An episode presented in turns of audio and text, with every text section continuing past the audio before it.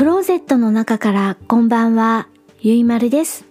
今日は2021年5月26日水曜日、時刻は21時31分を過ぎました。夕張の外の気温は7度、お天気は晴れ。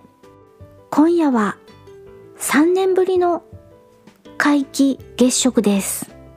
ということで、先ほどまで外で月を見ていました。今はまだ部分月食の状態です。部分月食から満月に復帰するのはあと20分か30分くらいのようです。今夜お話しするのは映画ラストクライム華麗なる復讐2017年フランスの映画のお話をします。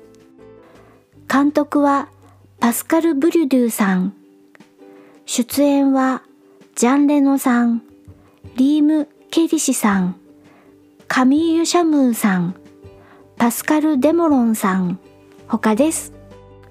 映画ラストクライム華麗なる復讐の予告編と本編 URL は Amazon プライムと YouTube のリンクをエピソード概要欄に載せています。見てみてください。ジャンルはコメディです。ジャン・レノさん演じる主人公パトリック。パトリックは変装の名人の大泥棒です。楽器、バイオリンの名器中の名器、ストラディバリウスを盗み出してという計画でしたが、盗んだところまでは良かったけれど、仲間のマロンが裏切って楽器、バイオリン、ストラディバリウスを持ち去ってしまいます。一方ある日、全く今まで交流のなかったイボ姉妹、お母さん違いの姉と妹、キャロルとキャロリーヌが弁護士に呼び出されて、主人公パトリックの遺産を受け継ぐために初めて出会います。弁護士に遺産を受け継ぐにはスキーリゾート地にある山荘に向かいなさいと言われますが、というお話です。コメディなので、わははと笑ってください。娘たち、イボ姉妹の今までの生い立ちの違いからのいさかいを楽しんだり、父、パトリックと長年ほったらかしにされていた娘たちの言い争いを楽しんだり、計画通りになかなか進まない様子を楽しんだりしているうちに、バイオリン、ストラディバリウスを奪い返すことができるのかな？などと思っているうちに、あらあら新たな関係ができていきます。ラストシーンはなぜか日本語を連発しているキャロルとキャロリーヌの娘二人。多分続編はないと思いますけれども、続編がもしできても面白そうです。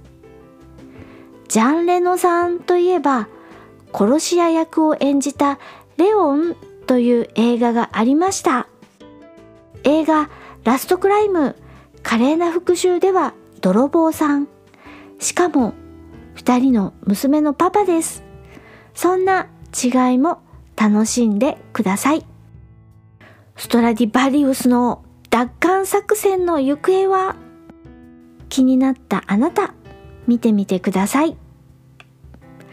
今夜はラストクライム華麗なる復讐のお話をしました。それでは夜のゆいろく聞いていただきありがとうございます。北海道夕張からお話はゆいまるでした。おやすみなさい。